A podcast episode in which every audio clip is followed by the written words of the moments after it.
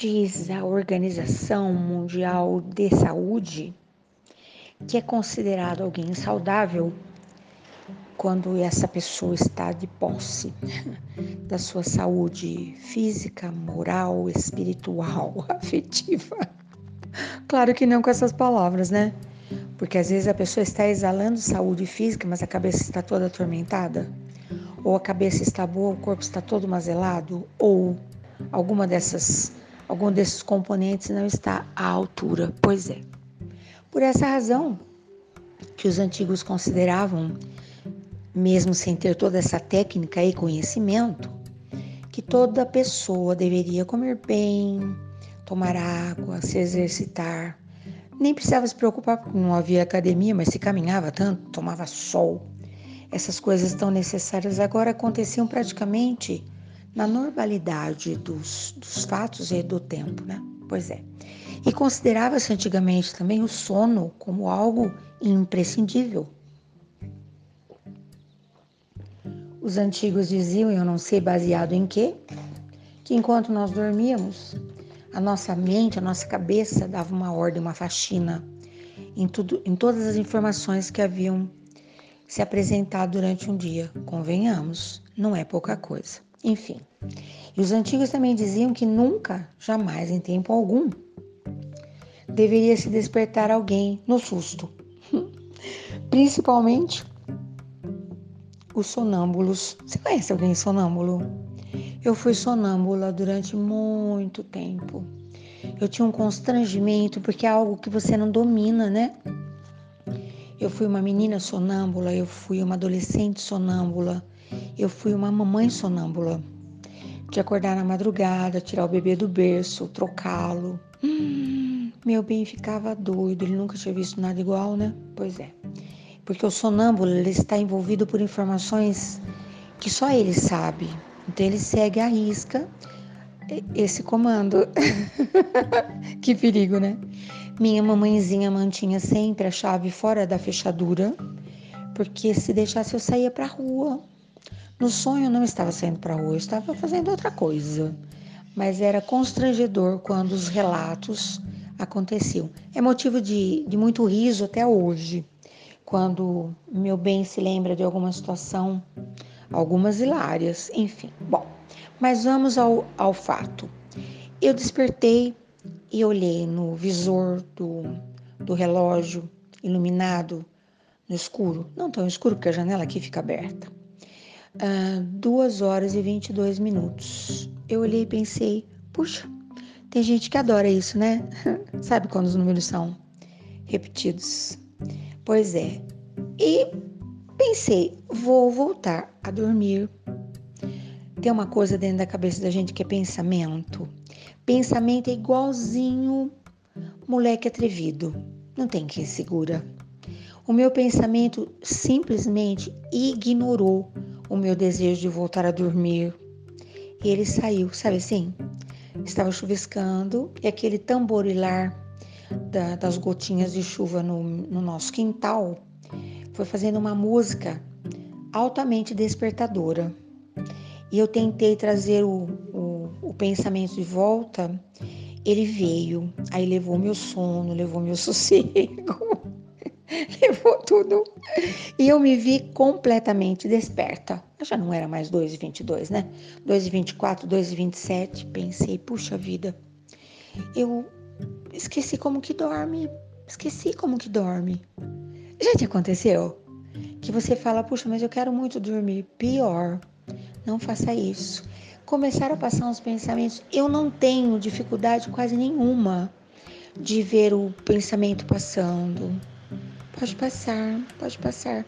Eu concedo licença. Durante o dia, muitos, eu não quero pensar aquilo, eu não penso. Mas nessa madrugada eu não era dona e proprietária dos meus pensamentos. E aí veio o vento, eu fechei só o vidro da janela, que o ventinho estava tão agradável, né? E aí as gotas tamborilavam no vidro. Ai, virou uma bagunça, uma bagunça. Que coisa maluca. Eu acho que por alguma razão eu fui despertada, talvez pelo vento, e o meu sono foi bagunçado. Acho que é isso, né? Penso que é. Porque depois já não tinha mais o vento, já não tinha mais a chuva, já não tinha mais nada, mas o sono também já não existia mais. E eu olhei meu bem, dormindo, gostoso. E aí ele só perguntou assim: acordou, lógico, que acho que eu fiz um movimento, né? Tá tudo bem? Eu falei: não, eu não tô conseguindo dormir. Aí a, a ideia, né? Faz um leite quentinho. Eu pensei: não quero leite quentinho, eu quero dormir. E eu dormi. Quem não conseguiu dormir foi ele. Os antigos diziam, quem foi para a cozinha fazer leite quentinho foi ele. Os antigos diziam, uh, eu passei o meu pacote. Você já passou seu pacote para alguém? Quando você fala para alguém alguma coisa, você deixa de sentir aquilo e a pessoa passa a sentir. Eu chamo isso de cumplicidade, parceria, sei lá que mais. Vai além de romance, vai além de qualquer coisa. Pois é. E hoje meu bem já me falou logo às primeiras horas da manhã que hoje é o dia do casal. Eu nem sei o que significa isso, né? Mas achei bonito, achei legal e pensei, eu preciso contar alguma história de casal. Ontem alguém me me abordou, fez um comentário. Ai, Su, eu acho que você sofre da síndrome do contente. Sabe aquela menininha que para ela estava tudo contente, hoje é dia do contente? Eu falei, hum, isso é bom, isso é ruim? Eu acho isso péssimo, porque você vive num planeta que não existe, sabe o, o adorável, fantástico mundo de Bob? Falei, não, eu não sei. Ela falou, porque todas as suas histórias são incríveis, só acontecem coisas incríveis? Eu falei, sim, só acontecem coisas incríveis. Mesmo quando elas não são tão incríveis, elas acabam ficando incríveis.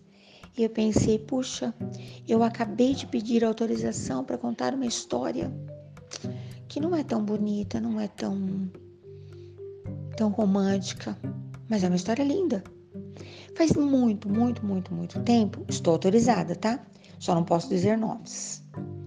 Uh, dois estudantes de universidades completamente distantes, no Brasil mesmo, mas em estados diferentes, estavam uh, se encontrando, simpósio, uh, encontro, essas coisas que acontecem, né? Não era nem no lugar da, da menina, nem no lugar do menino. Eles eram pesquisadores, estavam no terceiro lugar. E eles foram tomados de um encantamento, e sempre eles me falavam: não teve nada a ver com, força, com forma física, nem beleza. Eles eram lindos sempre, eu achei. São meus amigos agora de bastante tempo, né? Sempre os achei lindos. Mas não foi por isso. É, sabe quando você conversa com alguém e aquela pessoa tem um, um algo a mais?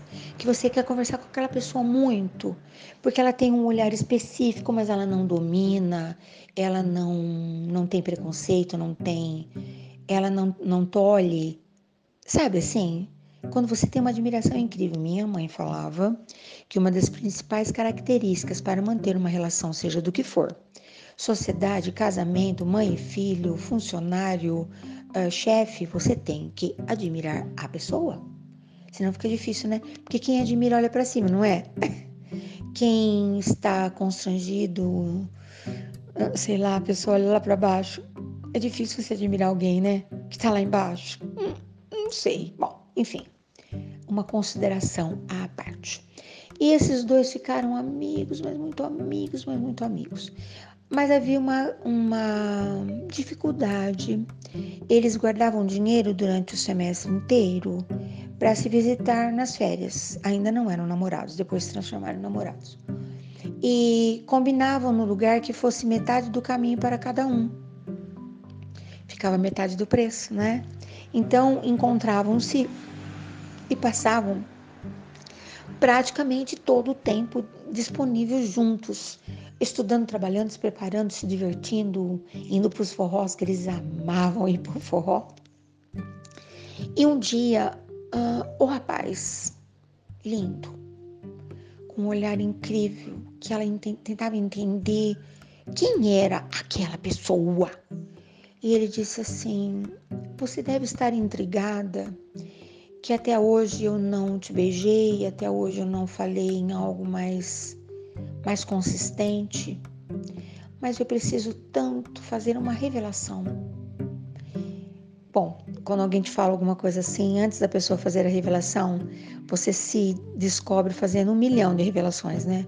Ah, será que isso? Será que aquilo? Será que aquilo outro? E ela pensou um zilhão de coisas. Ele disse: Mas eu não vou deixar você intrigada e eu vou te falar. Eu sou simplesmente encantado por você. Eu nunca na vida imaginei que eu pudesse encontrar alguém assim tão especial. E eu te admiro por isso, por isso, por isso, por isso, por isso, falou, né? Mas eu tenho um entrave, uma dificuldade, algo que me fez pensar muito para ter essa conversa. Eu sou a geração de número tal, portador de um gene uh, que causa um, um dodói. E falou, uh, é tananã, tananã, tananã. E eu já fui investigar, eu também estou nessa lista. É uma doença degenerativa. não podia continuar nem a nossa amizade, se eu não te contasse isso. Então eu sou alguém condenado a morrer. Ela disse: Ué, mas que eu saiba, todos nós somos condenados a morrer. Você conhece alguém que nasceu e que não vai morrer? Ele falou: Não, não conheço. Mas é diferente, porque eu sei que eu vou parar de andar, eu vou parar de falar, eu vou parar de ouvir, eu vou parar, entendeu? Se você quiser, nas nossas próximas férias, eu levo você para conhecer algumas pessoas da minha família que já estão vivenciando essas situações. Ela disse: Olha, já que você abriu o seu coração, eu vou abrir o meu coração também. Eu não tenho esse tipo de problema que eu saiba, pelo menos, né? Comprovadamente. Devo ter outras coisas. Mas eu venho de uma família tão problemática. Não é nada físico, são outros problemas. Talvez, se tivesse um jeito de fazer uma avaliação genética dessas coisas, fraturas de dodóis emocionais, afetivos, talvez eu também estivesse condenada. Eu também posso te apresentar algumas pessoas da minha família que sofrem dessas dessas doencinhas aí potencializadas. Ele riu. Ela estava fazendo uma brincadeira, uma comparação. Por quê? Perfeição. Estamos a caminho, é um sonho, mas nós ainda estamos tão somos tão imperfeitos, né? A caminho da perfeição, claro que sim e ela fez uma proposta a ele. Nós não sabemos uh, de quanto tempo nós dispomos, a gente não sabe. E ela até brincou com ele certa feita. Alguém perguntou para um sábio: Quantos anos o senhor tem? E ele disse: Eu não sei. Ela falou: Não sabe, o senhor não foi registrado? Ele disse: De nascimento, sim, mas esse tempo aí já não possuo mais. Esse tempo já passou, já não é mais meu. O tempo que eu ainda possuo é o que está por vir. E os dois riram muito.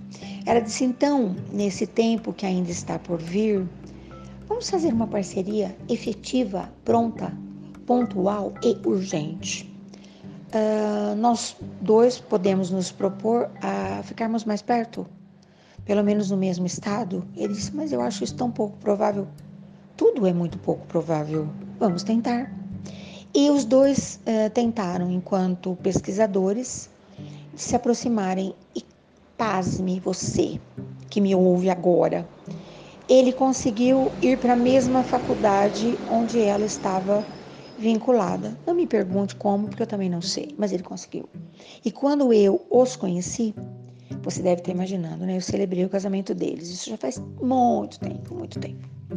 Eles ainda eram lúcidos, saudáveis e fantásticos e lindos, pesquisadores numa cidade que nenhum dos dois imaginava poder morar junto, né? Eles foram morar juntos de instantâneo. Quando ele chegou, eles já se transformaram num casal. E eles contavam muitas coisas, né? Ele não tinha nem gripe, ele não tinha. Ele não tinha nada de dodói. E ela de vez em quando tinha uns surtos psicóticos, uns trecos assim. para comprovar, né, que nenhum de nós é normal. Mas com o tempo, é, depois de um tempo bom, até demorou, né? Ele começou a apresentar os primeiros sinais, já não faz parte mais do nosso do mundo dos, dos seres abraçáveis, que possam ser tocados, é, literalmente, por um abraço, né? E, ele, e nem foi tão, tão longo e nem foi tão difícil. Rapidamente ele já não. Ele apresentou uma dificuldade para a visão, para a audição e para a respiração. Então foi rapidinho mesmo. E até hoje ainda tenho essa, ainda cultivo essa amizade, né? Hoje ela já é aposentada, mora longe daqui, no, no lugar onde ela nasceu, um lugar assim, pura natureza, né? E ela fala que ela não se arrepende de nada. Eles não tiveram filhos, era um acordo, né? as lembranças do que eles viveram enquanto seres, né? Um ser mais um ser, que é a soma, a multiplicação e a divisão, porque a gente divide, compartilha e fica muito mais rico. De vez em quando ela me conta algumas coisas que eles vivenciaram e eu fico tocada de um encantamento. Eu falo que todas as parcerias da nossa vida, todas, a sua parceria com seus amigos, a sua parceria com cada membro da tua família, a sua parceria com a sua comunidade, com cada membro da sua comunidade, é uma empresa. Uma empresa que pode prosperar ou que pode falir. Eu tenho na minha vida várias coisas que faliram, várias pela minha falta de jeito, pela minha falta de habilidade, pela minha falta de conhecimento. Talvez por essa razão a vida tenha me concedido um pouco mais de maturidade, que hoje eu sou tão cuidadosa, eu raramente deixo para depois um abraço, uma conversa boa, um elogio, raramente. Eu eu, eu, faço de tudo para falar para a pessoa, mesmo que eu não possa estar presencialmente, não tenho dado conta. Minha vida tá de verdade, corrida mesmo. Mas a pessoa que eu amo sabe que eu amo. Porque eu, eu tento, mesmo que eu não diga a ela, o meu pensamento alcança essa pessoa todos os dias. Eu tenho facilidade total para sentimentos bons, né? Porém, quando a coisa não é boa, minha mãe já falava: Ah, isso que você tem para falar não é bom? Ah, deixa para depois. Esse pensamento não é bom? Bota ele no cantinho um, um, como é que eu vou falar, conselhos sábios de alguém que também havia aprendido a viver bem, né? Eu tive muitas pessoas que tiraram proveito de tudo que a vida fez com elas, né? Aliás, eu digo, né? Não importa quase nada o que a vida faz contigo, mas importa muito e por demais o que você faz com aquilo que a vida faz contigo, entendeu? Então, se é dia do casal, todo dia a dia, né? Das parcerias promissoras, Hoje eu precisava contar essa história. Muita gente vai falar: nossa, que história triste. Pois é, nós estamos ainda nesse mundo de dualidade e tudo na nossa vida é meio a meio, né? Não tem nada que seja assim 100% fantástico. Claro que não tem, mas a gente se transforma. Eu quero que você pense nisso.